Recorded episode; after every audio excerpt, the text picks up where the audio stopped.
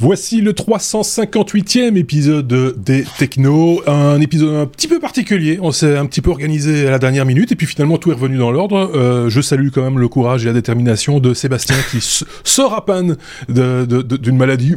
C'est un truc euh, assez, assez, rare. Hein. personne n'attrape ça ces temps-ci. Plus, personne ne fait ça, euh, mon ami. Euh, c'est fini. Non, c'est la nouvelle mode. Hein, euh, ouais, de le faire un petit peu. Ça revient à la mode, ça y est. ça revient à la mode.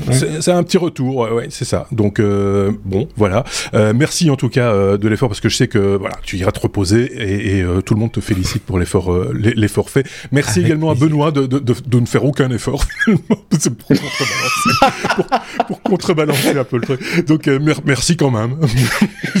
en fait Donc voilà, un bel épisode en, perspective. Ça, je vous le dis. Il y aura un bonus évidemment aussi parce que ces gaillards ont toujours des choses à dire. Ce que je vous propose, c'est d'entamer directement notre abécédaire.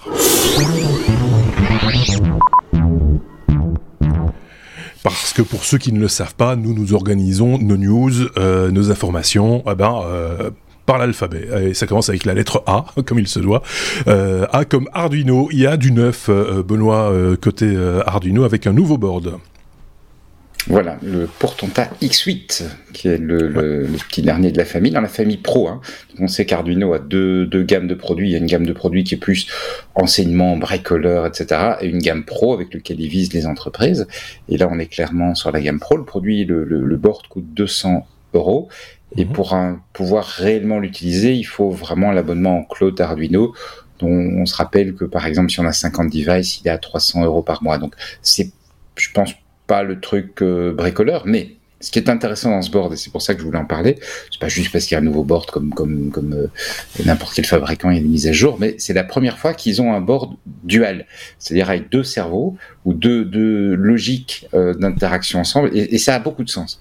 Donc on a d'un côté une moitié de la machine qui est, je veux dire, un Arduino classique, c'est-à-dire un, processeur de type processeur embarqué, un 32 bits, hein, donc un processeur puissant, un processeur ARM puissant, mais euh, sur lequel on va faire tourner euh, OS, donc l'OS embarqué d'ARM.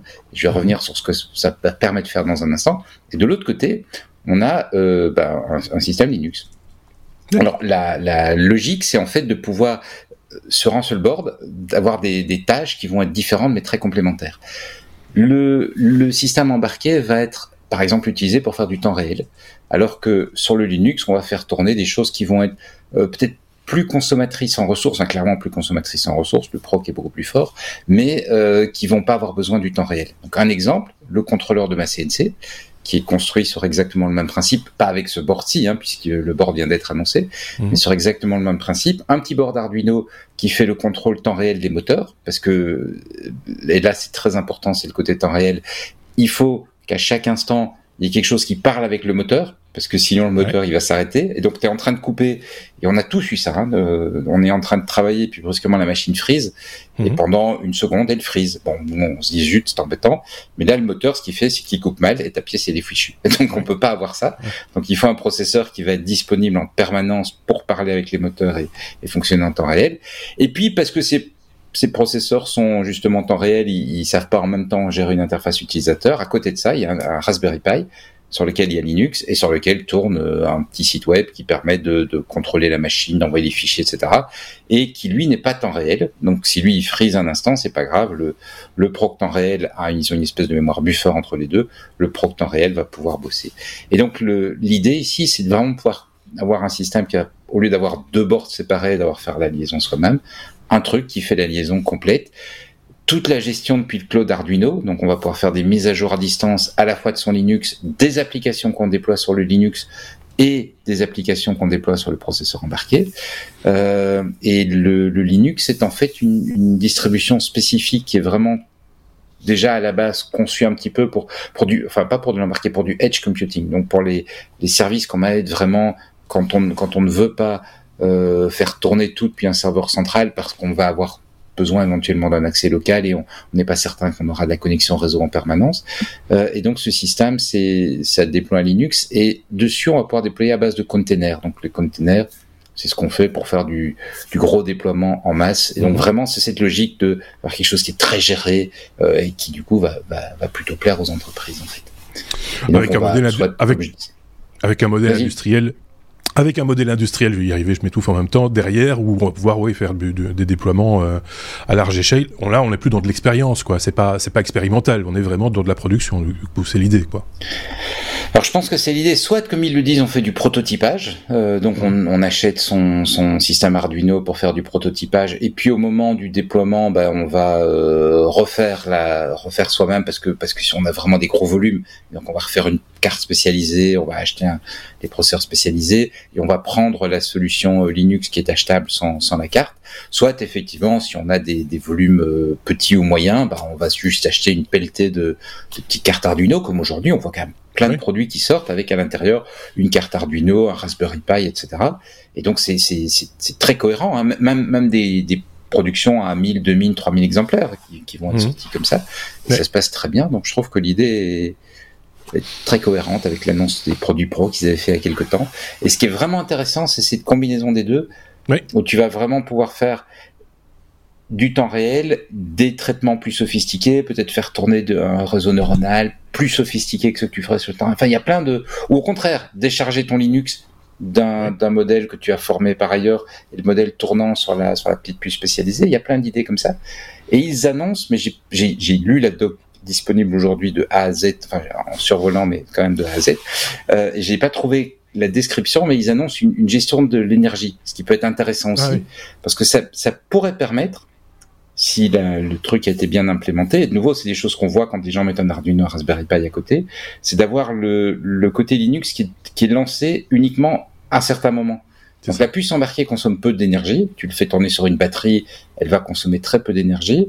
Et à certains moments, euh, quelqu'un arrive et il faut interagir. Là, on, à ce moment-là, on boot le Linux et on lui propose une interface très conviviale qu'on ne saurait pas proposer avec la petite puce. Donc il y a plein plein de d'applications qui peuvent être sympas. Euh, par exemple, Sébastien, toi tu vois un autre champ d'application possible ou tu as juste une opinion euh, éclairée Non, je réfléchissais aussi à cette combinaison où souvent on positionnait Arduino versus Raspberry au début en, deux concurrents et de plus en plus on les voit travailler ensemble, ce qui je rejoins Benoît en disant que c'est un usage très intelligent des, des caractéristiques euh, techniques différentes des, des, des, deux processeurs et finalement tenir euh, ou les deux cartes et tenir, tirer parti du meilleur de ce que chacun des deux peut, peut faire. Donc bravo. Joli produit à la lettre A comme Arduino et euh, si vous avez une opinion, si vous avez des idées d'usage euh, de votre côté euh, éventuellement, bah, n'hésitez pas à les partager avec nous via les commentaires par exemple sur notre blog lestechno.be ou en regard de la vidéo puisque ce podcast est également disponible en vidéo sur YouTube.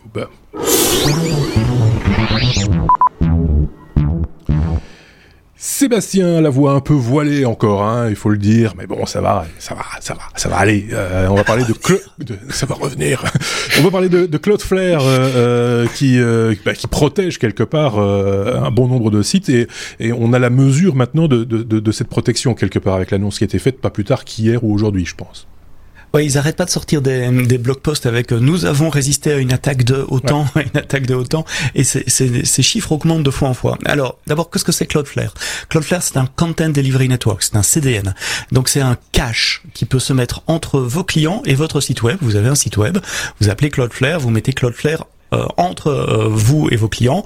En gros, l'URL de votre site web pointera vers Cloudflare et c'est Cloudflare qui distribuera votre contenu à vos clients en allant le chercher chez vous s'il l'a pas dans, dans, son cache. Ils font ça à travers un réseau distribué dans le monde. Donc si vous avez un client en Chine et qui tape l'adresse de votre site web, il ira sur le cache le plus proche de Cloudflare en Chine pour aller chercher le contenu. Si on fait la même adresse, si on tape la même adresse ici en Europe, on aura euh, le cache le plus proche de nous de Cloudflare qui répondra à, à la requête. Donc ça permet de cacher le contenu de distribuer le contenu.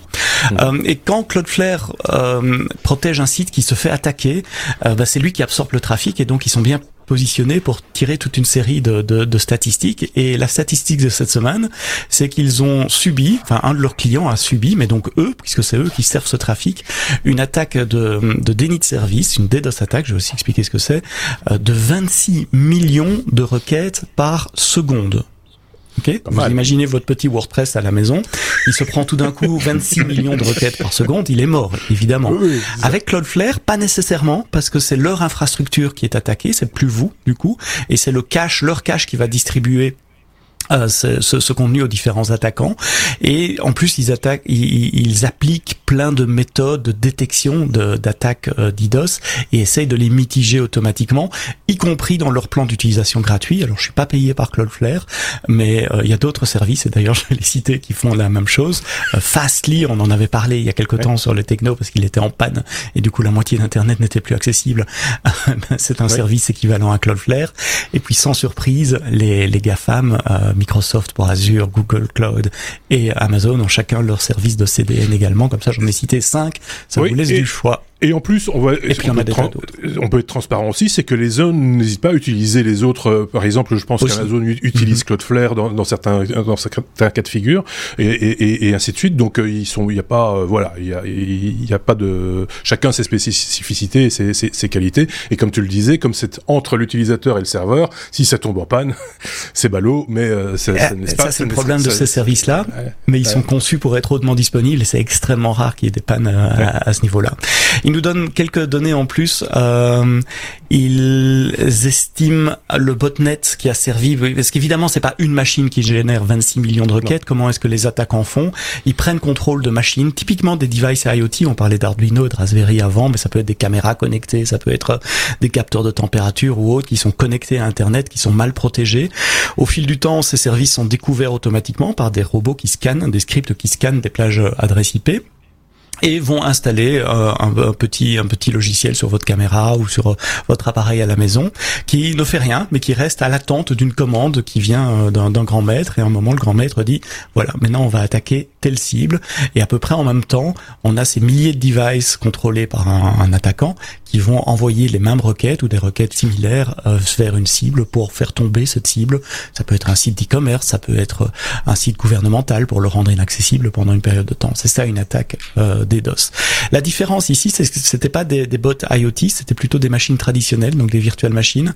Euh, 5067 exactement euh, 5000 machines donc qui étaient en contrôle par euh, par euh, par le par par les attaquants et très bien réparties avec euh, des, des, des réseaux donc des sources des, des adresses IP sources qui viennent majoritairement mais ça reste que 2% et demi hein, mais majoritairement du réseau OVH le le, le, le, le cloud provider en France.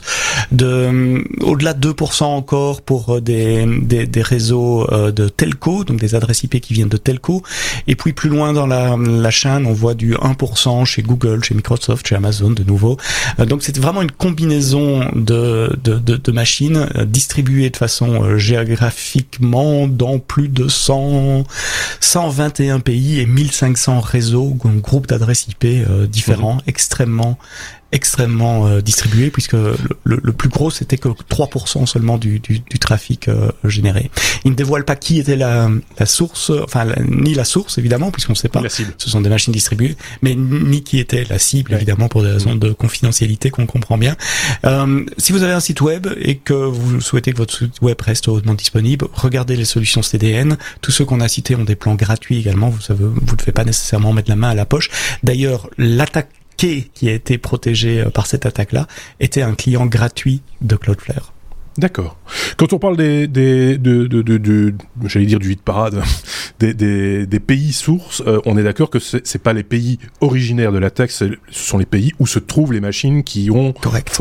qui ont euh, donc euh, quand on dit que la majorité, enfin en tout cas plus de 15% sont en Indonésie, plus de plus de 7 7,5 8% aux États-unis, ce n'est pas ce de sont machines virtuelles qui ont été hackés et qui servent de relais à l'attaque, euh, mais c'est pas la, la, nationalité de l'attaquant. C'est une pauvre personne qui s'est fait hacker ses machines et qui, sans le savoir, contribue euh, et paye probablement aussi parce qu'il y a, y a un coût pour ça. Tiens, à propos de payer, j'ai pas dit quelque chose. C'est une attaque HTTPS qui coûte beaucoup plus cher en termes de temps CPU à mettre en œuvre qu'une attaque ah, HTTP parce qu'il y a cette négociation de la clé de chiffrement à chaque fois. L'établissement d'un canal de, de communication euh, chiffré coûte plus cher en temps CPU, en réseau, en latence, euh, ce qui montre aussi que les attaquants montent en gamme dans la qualité de leurs attaques. Benoît, un, avis sur ces chiffres? Est-ce qu'ils t'étonnent? Est-ce qu'ils t'épatent? Est-ce qu'ils te laissent indifférent? euh, Oui, ils m'étonnent. Non, tout à fait, ils m'étonnent parce que je m'attendais pas euh, à des, volumes pareils. Euh, et comme le dit Sébastien, bah, on voit effectivement malheureusement une courbe qui, qui progresse d'une manière qui est pas rassurante pour pour tous les et ça représente aujourd'hui pour moi toutes les entreprises qui ont une, qui ont une présence sur le web. Plus en plus de machines. On parlait de l'IoT, il y a de plus en plus de machines à disposition également euh, sur, le web. Ça augmente évidemment les, opportunités de d'attaque. Euh, et puis il y a peut-être aussi pas toute proportion gardée, autant de machines qui sont pas sécurisées ou pas assez, pas suffisamment sécurisées justement. Donc ça, ça rentre aussi en ligne de compte. Donc ça ne peut aller qu'en qu'en progressant si on ne fait rien en fait, si, si les, utilisateurs, les utilisateurs et les fabricants ne sont pas conscients de cette problématique. Si je comprends. Exactement. c'est ça. Non, non, mais c'est tout à fait ça. Si vous, si, si, si, vous protégez votre machine, vous ne serez pas euh, voilà. euh, utilisé pour, euh, pour, pour ce genre d'attaque. Maintenant, on ne sait pas toujours qu'on a des machines non Oui, c'est ça, parce que quand tu installes, une, euh, je sais pas moi, une prise connectée, une ampoule connectée, etc., monsieur et madame euh, tout le monde, et même, même le geek de base, entre guillemets, tu vas pas commencer à analyser les paquets qui rentrent et qui sortent pour dire, tiens, est-ce que, voilà, qu'est-ce que, est-ce que c'est anormal, est-ce que, qui, qui, se sert de quoi, à quel moment? Mhm. Je pense, hein, je veux dire, il y a que vous. Anecdote. voilà, anecdote. Comme je suis en train de, rénover une maison, j'ai demandé à l'électricien d'installer deux réseaux Ethernet dans chaque pièce. Mhm. Un pour l'IoT, un pour les ordinateurs. Mhm. Il comprenait pas. Ah, On lui avait jamais fait. non. c'est euh, oui, mais c'est ça. Ça a, du, ça a, du, sens. La logique que je veux appliquer, c'est de garder le réseau IoT séparé euh, pour, pour que s'il est compromis, ne pas euh, automatiquement compromettre le réseau des ordinateurs, et euh, dans la mesure du possible, ne le connecter quand c'est vraiment indispensable à Internet. Une, une, des autres euh, euh, possibilités, pour ce qui est en tout cas lié au Wi-Fi, c'est d'avoir un petit routeur Wi-Fi dédié euh, à l'IoT. Ne serait-ce que si on vous change votre box Internet à la maison, de ne pas devoir tout reconfigurer. euh, ça peut être utile des fois, euh, surtout qu'on perd les, les, modes d'emploi, les codes QR, etc. pour appairer ces, ces, applications. Mais on s'égare, on s'éloigne et on passe à la suite parce que ce sujet était intéressant, mais il est, il est, il est, il, il, il est, il est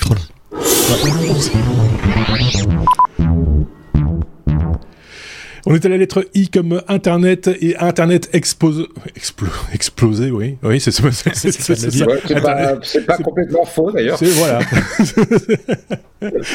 Donc ça y est, on enregistre ceci le 16 juin, le lendemain du jour de la libération. Internet Explorer est officiellement mort.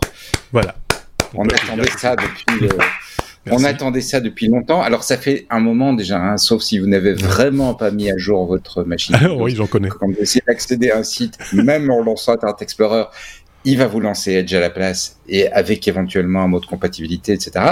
Mais euh, maintenant, officiellement, tout le support s'arrête parce que ça n'en fait ne change des choses que pour les entreprises qui, qui calquent parfois des, des, des plans de mise à jour sur le, le disponibilité d'un support officiel auprès du fabricant. Ça fait longtemps, je pense que si on a un problème sur Internet Explorer, Microsoft va se contenter d'enregistrer le bug et va pas faire grand chose, sauf si c'est vraiment un bug de sécurité majeur. Mais voilà, maintenant officiellement c'est fini. 27 ans, 27 ans qu'on souffle. Ceci ceci dit euh, c'est vrai que euh, on a des vieilles machines. Enfin, moi, j'en connais qui ont de vieilles machines, genre euh, Windows 7, etc., euh, qui utilisent euh, des, des applications euh, via Internet Explorer et qui ne fonctionnent correctement que si on les interroge via Internet Explorer. Donc, je m'inquiète un petit peu tout d'un coup de certaines choses. Ça me vient des choses qui me viennent à l'esprit, mais je pense qu'il y a plein de gens qui utilisent encore aujourd'hui Internet Explorer et qui ne voient pas l'intérêt de changer. vous me direz, c'est pas le comme, enfin, normalement, on a, dès le moment où on a changé de machine, à un moment donné, forcément, on est passé à autre chose de manière euh, automatique. D'ailleurs, c'est ce qui va se passer. Hein, pour les, les, si je ne dis pas de bêtises, euh, quand vous allez lancer votre Internet Explorer, s'il existe encore, il va se passer un truc qui va, qui va appeler à, à mettre à jour vers Edge, si, si, si je ne me trompe non, pas. Mais il lance automatiquement Edge normalement. Hein, et normalement, il euh, lance Edge. ok Il lance Edge automatiquement, éventuellement en mode compatibilité Internet Explorer. Anecdote oui, dans la société, la dans, la société. Dans la société, ils ont configuré les réseaux de façon très très intelligente en se disant, après tout, un petit peu ce que tu évoquais, Marc, on a tellement d'applications qui ont été écrites pour ce merveilleux Internet Explorer, il faut quand un site, un de nos sites internes, un site sur notre Internet s'ouvre, qui s'ouvre en mode compatibilité Internet Explorer. Sauf que nous, on développe les nouvelles applications depuis longtemps maintenant sans supporter Internet Explorer. Et donc, euh, on, a, cette situation assez cocasse que nos utilisateurs extérieurs n'ont aucun problème pour utiliser nos applications parce qu'elles démarrent correctement, même depuis Edge, elles démarrent correctement euh, dans Edge, etc. depuis un moment maintenant, j'essaie de faire comprendre à mes collègues du réseau qu'ils doivent changer leur configuration pour permettre à nos nouvelles applications de pouvoir démarrer avec Edge. Et en attendant, on pensait à tout le monde d'utiliser Firefox ou Chrome. Comme quoi. Hein bon ben voilà, c'est la, fin, la fin d'un certain monde. Je ne vais pas dire que je suis aussi ému que quand euh, Netscape a disparu. Euh, quand même, faut pas exagérer. Pas les mêmes raisons. on aimait bien Netscape. Oui, c'est ça. C'était pas pour les mêmes, c'était pas les mêmes raisons et c'était voilà, l'émotion n'était pas forcément pas la même. Voilà, c'était vraiment une brève. Hein. Il fallait juste l'évoquer, en parler et puis voilà.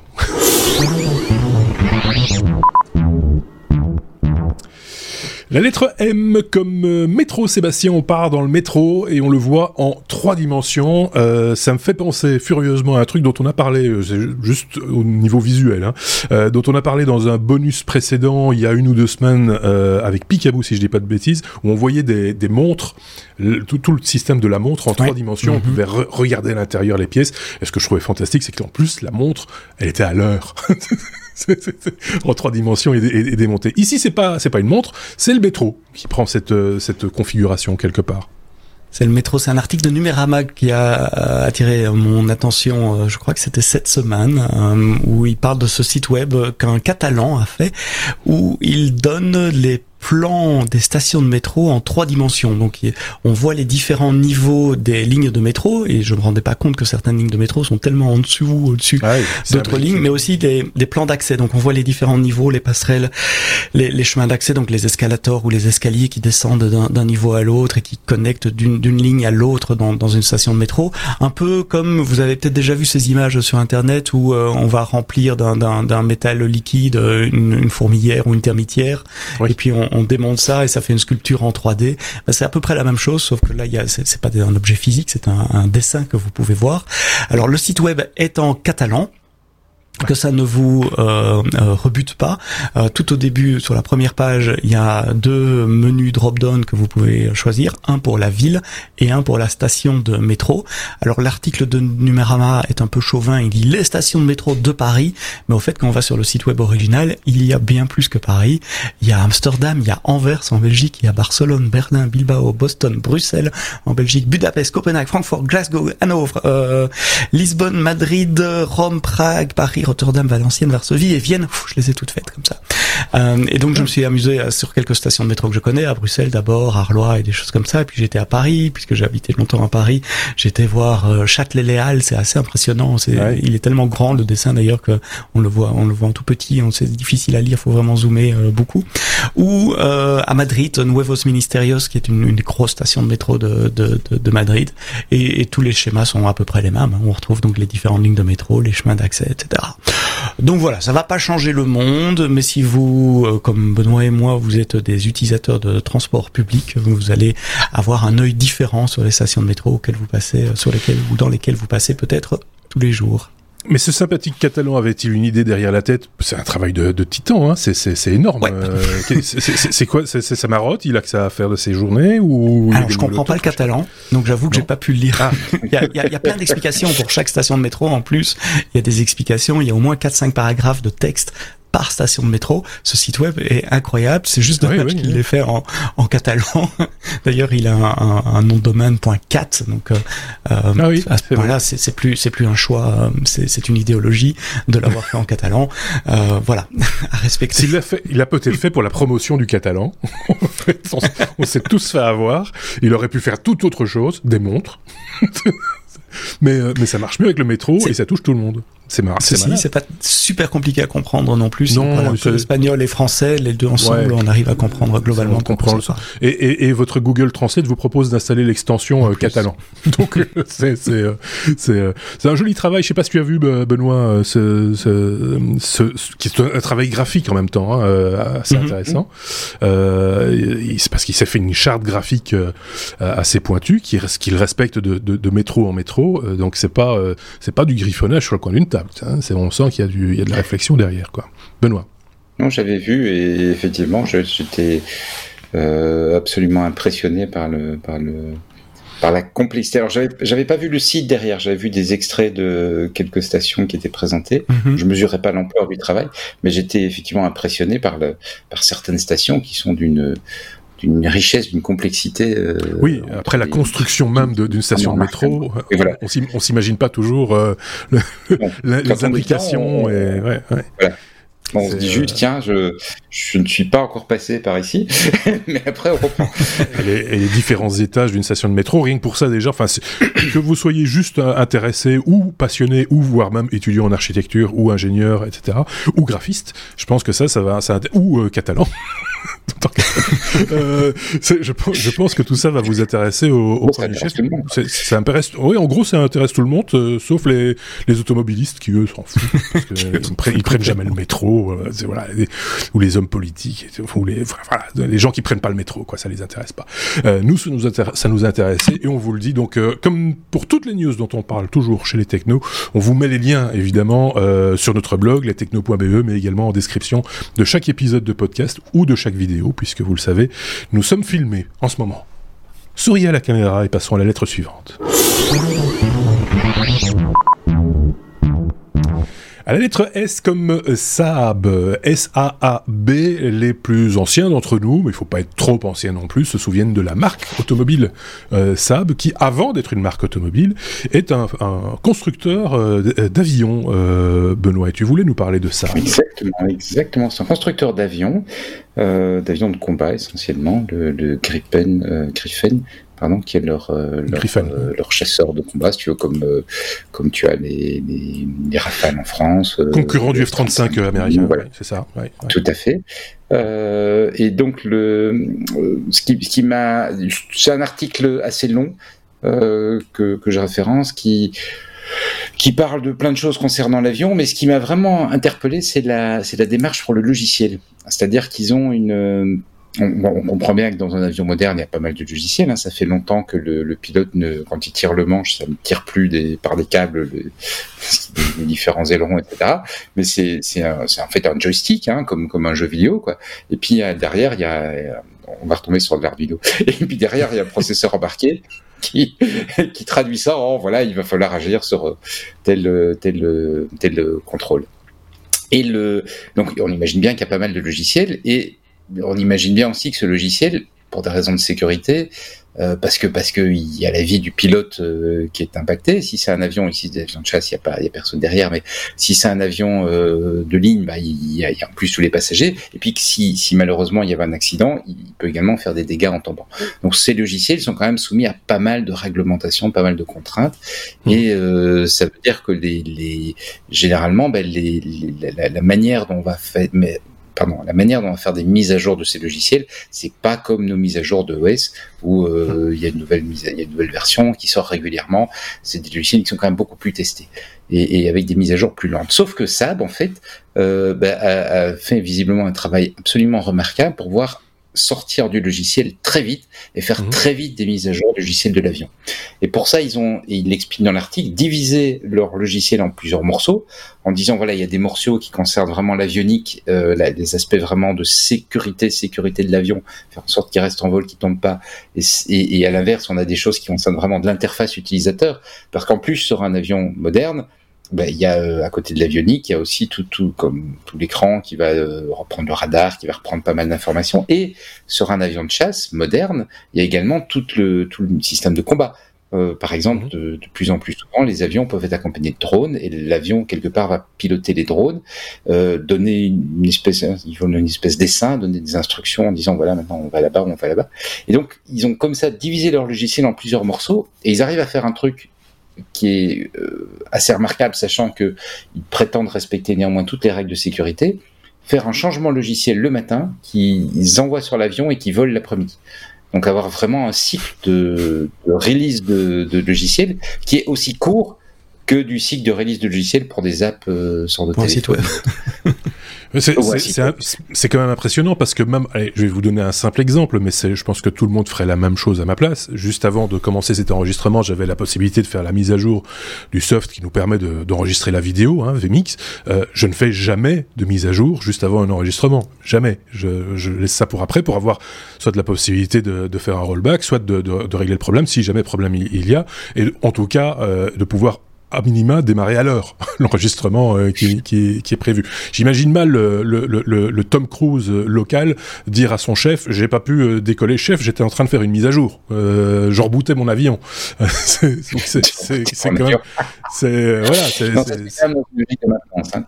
c'est quand même les techniciens seuls qui le font dans une logique de maintenance en faisant la maintenance normale de l'appareil mais la, la, la vitesse de, de livraison qui est équivalent à un site web est quand même je trouve il y, a mhm. quelque chose qui amuse Sébastien, mais j'ai pas compris quoi. Oui, parce que j'imagine la personne en pleine phase d'action au cockpit et puis le message ah qui apparaît sur la verrière oui, au-dessus. Une mise à jour disponible, voulez-vous appliquer maintenant Oui, non. voilà, c'était cette scène-là qui me faisait. Oui, pour, dire, pour, dire, pour, comme t'as qu'un joystick pour dire oui ou non, c'est soit tu tires une rafale, soit tu lâches une bombe. C'est euh, c'est ça, c'est euh, un peu ça l'idée. Anecdote ou, euh, euh Non, non, non, mais il y avait un autre truc intéressant ah, dans leur logiciel, dans la, la logique logicielle, c'est que et là je l'ai appris, les, les fabricants d'avions, on sait qu'ils fabriquent également des simulateurs. Pour, parce que ça coûte trop cher de faire voler le pilote hein, chaque fois qu'il faut l'entraîner. Et puis c'est dangereux quand il sait pas piloter l'avion. Il y a une phase où il vaut mieux qu'il soit au sol. Et donc il fabrique des simulateurs. Et je l'ai appris, c'est les logiciels des simulateurs sont développés indépendamment normalement du logiciel de l'avion.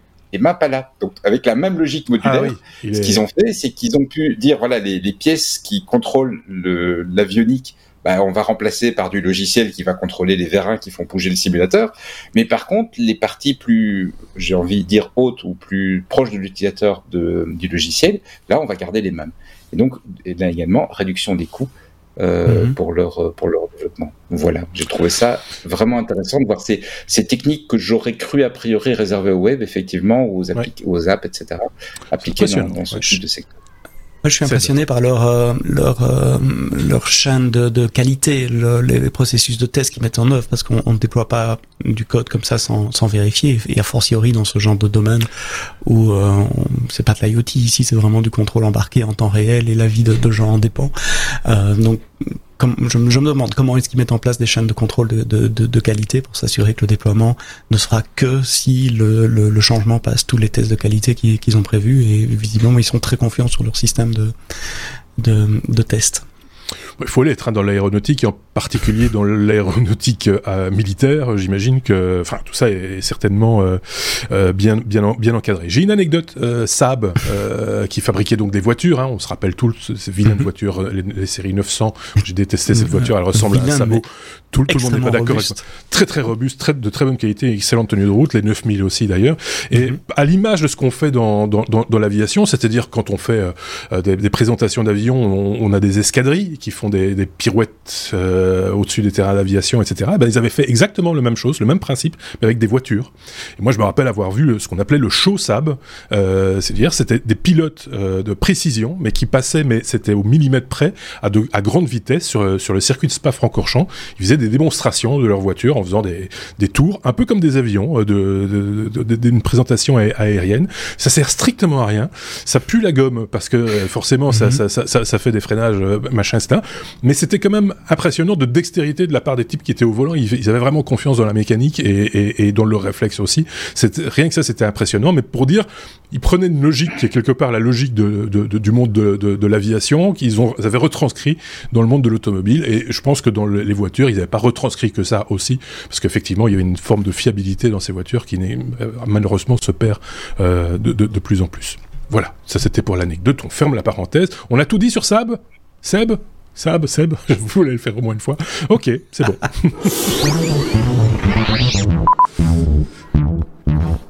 S comme silicone. On va parler des poitrines. Non, c'est pas cette silicone-là. euh, c'est on va parler de tout autre silicone. Euh, on va parler de CPU ARM, parce qu'on dit ARM. On, m'a repris en off. On dit plus ARM, Marc. Euh, Ok, boomer, euh, si on dit ARM maintenant, ok, d'accord, alors je dis ARM. Euh, ils sont vulnérables malgré tout, ces processeurs. La presse a fait ses choux gras euh, cette semaine d'une faille de sécurité. Je m'étais promis de pas trop parler de faille de sécurité dans les technos, mais, mais c'est là je, je voulais monter à la défense euh, d'Apple, tiens pour une fois, euh, parce que dans la presse cette semaine on voyait les Apple Silicon M1 sont vulnérables et sont impatchables parce que c'est une faille hardware, donc elle ne peut pas être corrigée par mmh par du euh, par du logiciel. Et c'est vrai, c'est vrai, mais il faut quand même relativiser un peu. Euh, c'est une, une faille qui concerne l'architecture ARM d'abord, ARM, pardon. Moi aussi, je suis euh, ah. boomer. Donc l'architecture ARM et qui concerne pas que Apple. A priori, d'autres pourraient être impliqués aussi, bien que le rapport ici soit spécifique pour Apple. Ce sont des, des chercheurs du MIT qui ont découvert cette faille. C'est une faille qui permet de faire exécuter du code qui devrait pas être exécuté. Bah, c'est toujours comme ça que ça commence, hein, les, les, les, bugs. En général, on a une application qui volontairement ou, non va écrire au-delà des zones de mémoire qui lui sont euh, autorisées, et d'une façon ou d'une autre, euh, on va, enfin, l'attaquant va forcer euh, le CPU à commencer à exécuter le code à cet endroit-là plutôt que simplement lire de la mémoire en pensant que c'est une variable.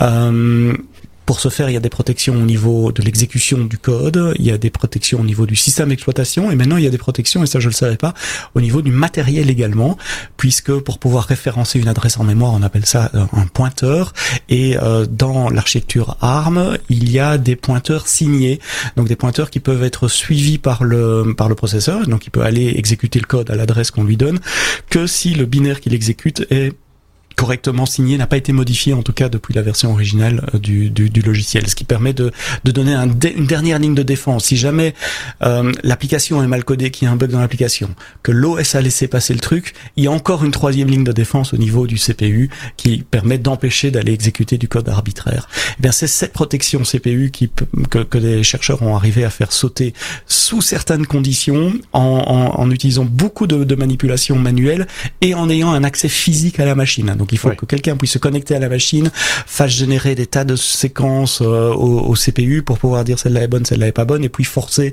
à aller euh, taper dans celles qui sont pas bonnes.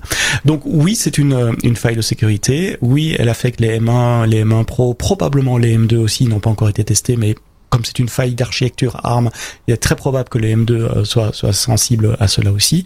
Mais pour pouvoir l'exploiter, euh, je crois qu'on peut encore dormir sur nos deux oreilles. C'est plus du niveau du, du proof of concept, de montrer euh, que c'est possible, D'ailleurs, Apple a remercié les, chercheurs, la communauté ARM également aussi. Ils vont travailler ensemble sur un fixe pour les prochaines générations.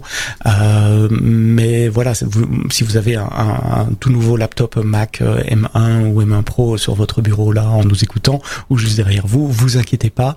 Euh, il faut qu'on ait accès physiquement à votre machine et qu'on puisse la bidouiller pendant plusieurs heures avant de pouvoir éventuellement exploiter cette faille-là. Donc c'était intéressant sur le concept euh, théorique et sur le plan de la démonstration.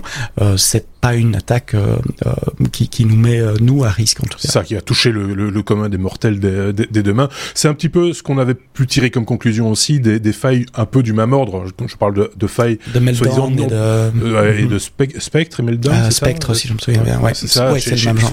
Sur sur sur Intel, c'est un peu la même la même philosophie de découverte. J'ai envie de dire de, de, de failles qui bon bah oui, bah, ça peut. Là, par contre, ça pouvait plutôt poser des problèmes sur des serveurs, euh, en, l'occurrence, puisque je pense que c'était dans certaines conditions que le, cette, cette faille euh, s'exprimait. Oui, sur ces deux-là, il fallait pas d'accès physique. On pouvait les déclencher juste avec du code, ce qui est un peu plus un peu plus critique. Ici, il faut en plus un accès physique à la machine. Il faut pouvoir brancher un appareil euh, par le port USB.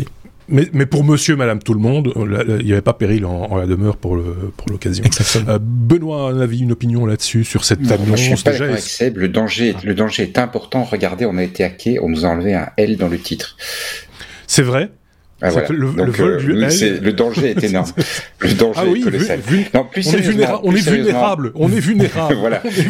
plus sérieusement, plus sérieusement, je, je suis d'accord avec Seb sur le fait que effectivement le, le, le risque pour Monsieur Tout le Monde est, est nul, mais euh, je, je, je je pense que ce genre de travaux a son sens parce que oui. c'est comme ça qu'on va aussi améliorer l'architecture. Il hein. ne faut pas, pas oui, perdre de vue, il ne faut pas non plus se moquer du travail du chercheur non. qui voilà découvre une faille et puis on va la corriger et puis, et puis le système sera encore un peu plus. Ah, ce travail n'est pas inutile. inutile. Faille, voilà, hein.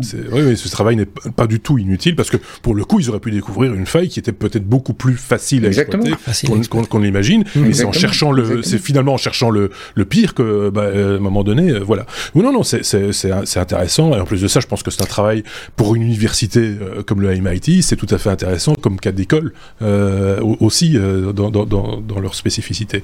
Mais non, là, euh, mon, oui. mon, intention c'était de me moquer de la presse et des titres qu'on a lus cette aussi. semaine dans la presse. C'est pour ça, c'est pour ça que j'interrogeais aussi un peu Benoît là-dessus parce que évidemment il y avait une pomme sur l'emballage et donc euh, du coup ça prend des dimensions effectivement. Euh...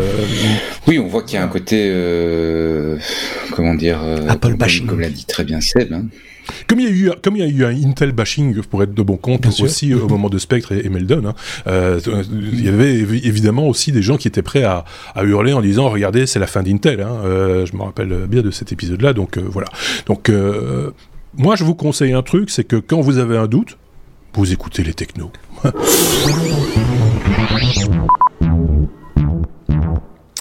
TRNG. Je ne sais pas à quoi correspond cet acronyme euh, et on va le savoir d'ici euh, très peu de temps d'ailleurs grâce à Benoît.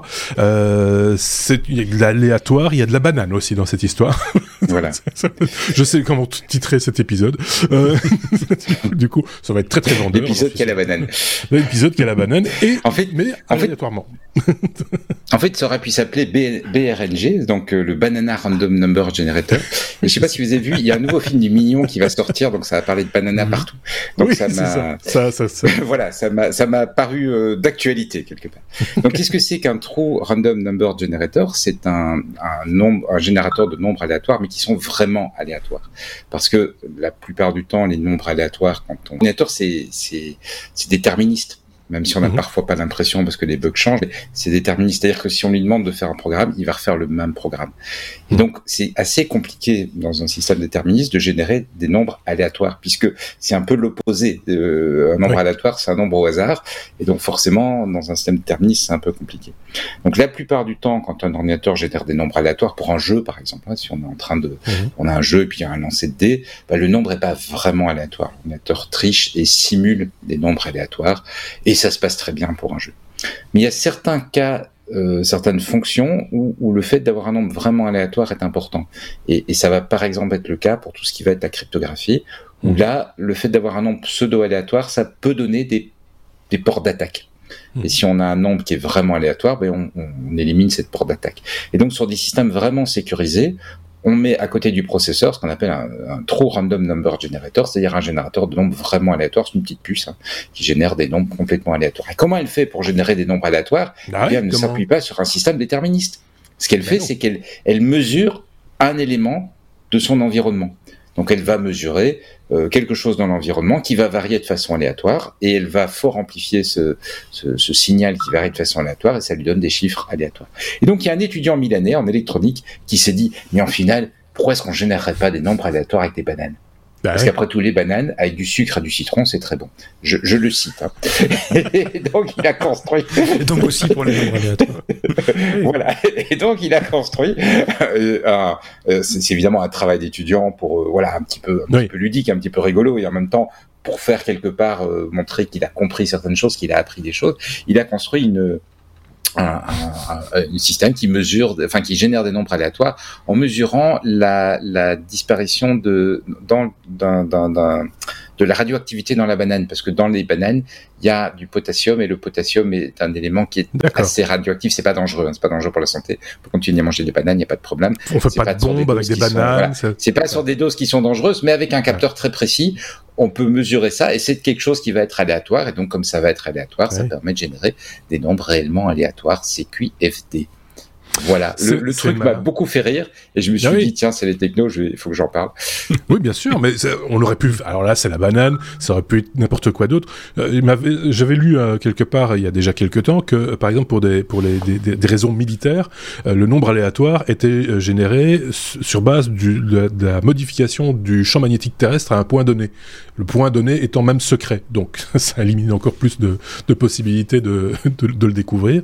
Et, et donc c'est là aussi c'est, ça reste aléatoire et, euh, et moi, moi, voilà, on aurait pu, je sais pas moi, une idée, euh, Sébastien. Toi, t'aurais mis quoi d'autre à place d'une banane, euh, à part à place du concept de la banane, qu'est-ce que qu'est-ce qu'on aurait pu utiliser comme générateur de, Je crois que j'en ai parlé dans les dans les technos il y a pas longtemps non plus. Je reviens à Cloudflare dont je parlais en début d'épisode. Ils ont ces tubes, vous savez, où il y a des espèces de de bulles de, de liquide à différentes densités, de couleurs différentes qui montent et qui descendent comme comme des trucs de décoration qu'on peut avoir dans, dans son living. Vous voyez peut-être de ah, quoi je veux parler. oui, oui, les trucs d'huile. Oui, c'est ça. ouais, bleu ou orange, rouge, fluo. Ils en ont des dizaines comme ça et ils utilisent les mouvements de ces différentes bulles et la synchronisation ou l'absence de synchronisation de, de ces différentes bulles notamment pour collecter ce qu'on appelle une source d'entropie puisque Benoît n'a pas dit le nom, qui est le mot savant pour dire une source de données aléatoires.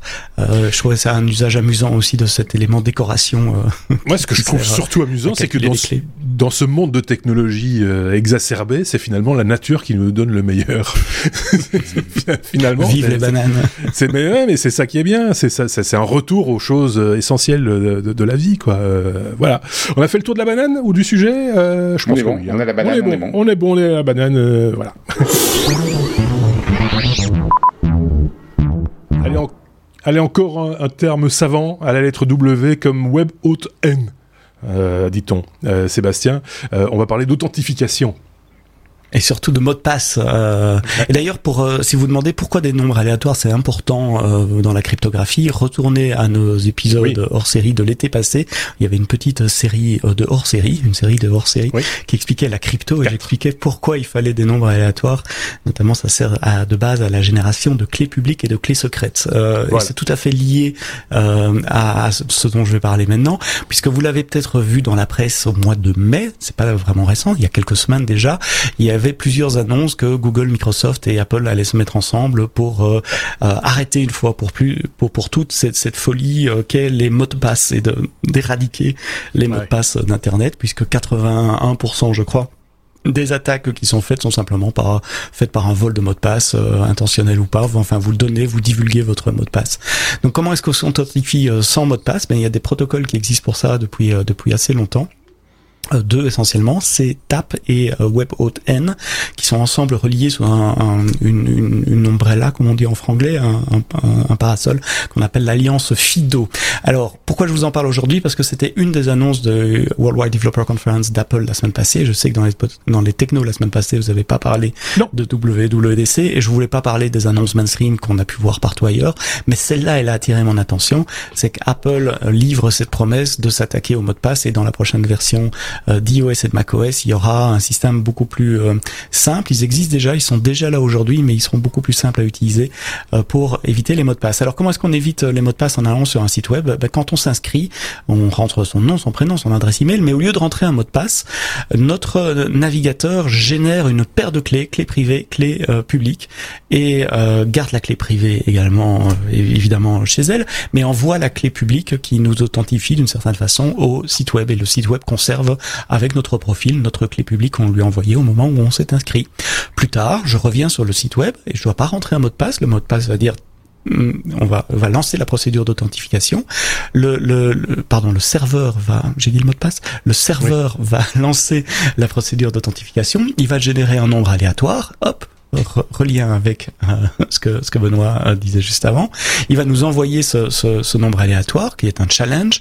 Je vais prendre ma clé privé, qui est privé, qui est que chez moi, je vais signer ce nombre aléatoire avec ma clé privée et je vais l'envoyer au serveur. Le, seigneur, le, serveur ayant ma clé publique, il va pouvoir vérifier que c'est bien moi qui ai signé et donc je serai ainsi authentifié. Je dois plus rentrer de mot de passe. C'est fini les one password, les autres, ah etc. Je dois juste garder une collection sécurisée quelque part de euh, clés privées. Et c'est ça le souci, c'est ça que Google, Apple et, Microsoft euh, se décident à attaquer, c'est que ben chacun a déjà un système plus ou moins sécurisé pour stocker, enfin non bien sécurisé pour stocker des, mots de passe. Sur Apple, ça s'appelle la, keychain. Euh, et l'idée, c'est d'intégrer l'accès facile à la keychain avec de la biométrie. Mais vous allez me dire, ça existe déjà aujourd'hui. C'est Touch ID ou Face ID qui permet de déverrouiller ma keychain et d'intégrer tout ça correctement au navigateur de manière à ce que euh, les, les, les procédures d'authentification standard, lorsqu'elles sont proposées par les serveurs, soient automatiquement euh, lancées par, euh, par Safari, par Chrome, par Edge dont on parlait euh, avant. Donc ce sont pas des nouveaux protocoles, mhm. c'est une question d'adoption. Il y a maintenant une, une volonté forte d'Apple, de Google et de Microsoft de euh, terminer les mots de passe, de rendre leurs produits parfaitement compatibles avec ces protocoles WebAuthn et CTAP. Donc CTAP c'est le protocole qui permet de communiquer avec une clé USB, parce que parfois cette clé privée, elle peut être sur un device externe également. Mhm. Vous savez, ces petites euh, clés euh, comme les YubiKey qu'on peut mettre euh, dans un port USB, on appuie sur la touche YubiKey. Donc Setup, c'est ce qui permet entre le navigateur et la clé de communiquer. Et WebAuthn, c'est ce qui permet entre le navigateur et le serveur de communiquer et de faire l'authentification sans mot de passe. Dernier requirement, et il fallait que les trois s'associent également pour le faire, c'est la portabilité. si je change d'une machine, a priori, je perds toutes mes clés privées. Ah Donc c'est important que ces clés soient interchangeables, que je puisse les récupérer d'un Mac à Windows euh, ou à un, browser Google Chrome dans, dans, dans l'écosystème euh, Google. Comment ça, ça va se passer Je ne sais pas encore. Apple vient de délivrer sur leur promesse qui avait été faite au mois de mai avec euh, une amélioration à un système qui s'appelle euh, Keychain, qui s'appelle maintenant Passkey, qui sera ce système de, wallet, de portefeuille en quelque sorte, où vous allez pouvoir stocker vos clés privées. Enfin, c'est même pas vous qui allez le faire. Vous, vous, en tant qu'utilisateur, vous en rendrez même pas compte, mais vos clés privées seront stockées là, seront partagées entre vos différents appareils. Apple en tout cas dans un premier temps, et puis j'espère Microsoft et Google dans un second temps. Des questions, monsieur? Est-ce que ben, j'ai été clair moi, je pense que le problème avec euh, avec Sébastien, c'est qu'il est très didactique, il est super clair, et qu'après, on a voilà, c'est fait. on a juste envie de dire amen. Euh, sauf si Benoît a une question ou euh, une réflexion à apporter. Je, je pense que la, la portabilité va vraiment être importante parce que tu, a priori, un, des, gros avantages des mots de passe, c'est qu'en fait, quand tu dois, pour une raison XY, utiliser une machine publique, ou tu dois utiliser une machine qui n'est pas ta machine ordinaire, c'est très facile. Euh, moi, j'utilise effectivement la solution d'Apple, donc j'ai tous les mots de passe sur mon, synchronisé via iCloud entre mes différentes machines, y compris mon téléphone. Mhm. Et si je me dis, tiens, pour une raison X, Y, Z, je vais me connecter depuis un terminal public, bah, je peux facilement voir le mot de passe et le ressaisir. Les mots de mhm. passe sont longs puisque c'est moi je prends les mots de passe générés, mais enfin ça se ressaisit et on s'en sort. Euh, par contre, euh, là il va falloir trouver un... et, et, et c'est pas un cas d'usage si rare que ça. Euh, si on voyage un peu, euh, en entreprise quand on veut accéder à un compte perso depuis, euh, depuis sa machine parce que tiens, je veux vérifier si euh, tel vendeur a expédié, etc. Donc il, va vraiment falloir que ces cas d'usage soient bien, bien gérés aussi pour que ça, ça puisse fonctionner. Mais c'est vrai que voilà, pour ça, il faut, comme tu le disais, c'est que les trois, trois collaborent. Oui, et puis souvent, souvent il y, a, moyen de tourner autour de ça euh, par par l'envoi de, liens sécurisés, des magic links comme on appelle ça. Euh, je crois que c'est Spotify qui fait ça, il y a euh, Slack fait ça aussi. fait ça. Mm. donc tu te donnes ton adresse email, tu dis j'ai pas mon password, il t'envoie un lien sécurisé à usage unique et tu cliques à condition qu'évidemment que personne ne contrôle ta messagerie. Ça reste encore un moyen relativement facile, occasionnel pour pour un login occasionnel d'une machine. c'est plutôt, ça veut dire que tu encore te loguer à ta messagerie. Oui, c'est ça. Depuis la machine où tu essayes de... oui, et sur, la machine sur laquelle tu vas te... oui, mais en, même temps, ça correspond à une certaine logique, dans le sens où, de toute façon, pour retrouver ton, ton nouveau ton mot de passe, si tu l'as perdu, tu vas de toute façon utiliser ta messagerie. Donc, c'est en fait, c'est une double authentification dont on ne garde qu'une partie de la double authentification. on ferait juste l'authentification. Je, je, dis juste que voilà, il y a une question de cas d'usage global qui va être intéressant. Mais je, mais je trouve que cette solution-là. Qu'est-ce qui se passe quand euh, tu es, quand es chez les parents ou chez tes enfants et tu veux utiliser leur machine euh, temporairement, rapidement pour vérifier quelque chose? Fais pas ça, on fait parce pas que, ça. Parce, parce, que la batterie de ton téléphone est morte à ce moment-là. Non, mais il faut pas, faut pas. Euh, non, mais on va arriver à ce que nos machines, c'est comme les brosses à dents. Oui, c'est ça, ça se prête mhm. pas, ça se prête pas, c'est comme ça, c'est la, la mon mienne et, euh, et, et voilà. Euh, bon, ben voilà, on voit qu'en tout cas il y a des volontés de, de, de trouver des solutions à ce niveau-là et c'est peut-être pas plus mal pour euh, les usagers que nous sommes. Euh, affaire à suivre, comme on dit dans, dans, dans ces cas-là et comme toujours, si vous voulez vous documenter, aller plus loin, bah, n'hésitez pas à aller jeter un petit coup d'œil sur notre site lestechno.be. Vous retrouverez toutes les sources des informations dont on parle dans chaque épisode. C'est le cas également dans la description de ce podcast ou sur YouTube. もう。Voilà qui conclut cet épisode 358, bien nourri, bien bien dense. Euh, donc euh, bah ça, finalement ça va, Seb. ça va, Mais, mais, mais, je, trouve que faire un, épisode, je le conseille à tous ceux qui sont un petit peu souffrants. ça venez faire des, venez, ça soigne parce que ta voix est plus claire, c'est ton débit est plus rapide, etc. Je trouve que tu as beaucoup évolué en seulement 53 minutes et 40 secondes. C'est juste parfait. C'est euh, donc voilà. Fin de cet épisode. Évidemment, il y a un bonus qui arrive. Il est peut-être déjà là, ceci dit. Donc donc euh, n'hésitez pas à aller le consommer dès que vous avez la possibilité de le faire. Il ne fera que 15 minutes, donc on va pas prendre beaucoup de votre temps, mais par contre, il y aura des choses intéressantes à entendre aussi. Merci beaucoup Benoît, et merci beaucoup Sébastien. On se dit à très bientôt, prenez soin de vous et des autres également par la même occasion, c'est bien aussi.